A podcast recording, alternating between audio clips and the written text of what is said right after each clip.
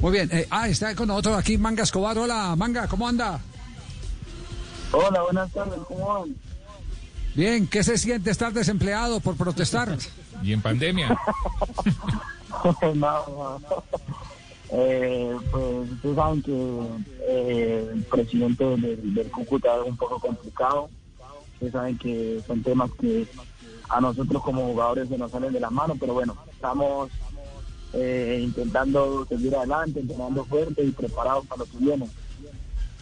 Ya, eh, ¿y cómo fue el desenlace? Usted eh, hace pocos días eh, eh, puso la cara por el resto del plantel reclamando el que les pagaran para poder echarle alguna cosita a la nevera.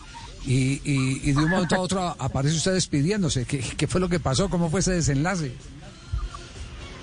No, no, lo que pasó fue que eh, yo no podía salir de la, de la ciudad eh, por diferentes motivos. Eh, después ellos me dicen que tenía que estar en Cúcuta. Yo digo que no me puedo ir porque es una irresponsabilidad y si yo salgo en el estado en que me encontraba, eso es penalizado. Entonces, no podía salir de la ciudad. Entonces yo me dicen, no, que venir, que no sé qué, no sé cuándo, que venís así, que no pasa nada. Y yo le digo, ¿cómo una institución como ustedes me están viendo que me vaya así y yo no puedo salir?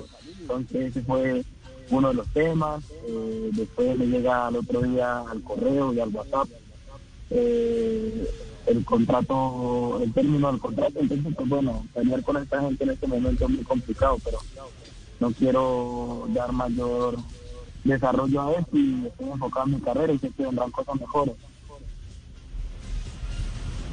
Ya, eh, eh, ¿se va con, con eh, sus derechos en el bolsillo? Sí.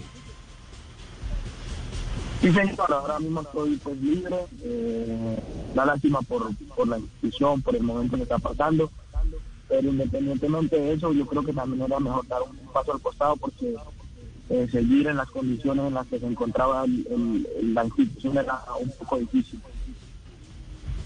Ya, ¿y sus compañeros en qué condiciones quedaron?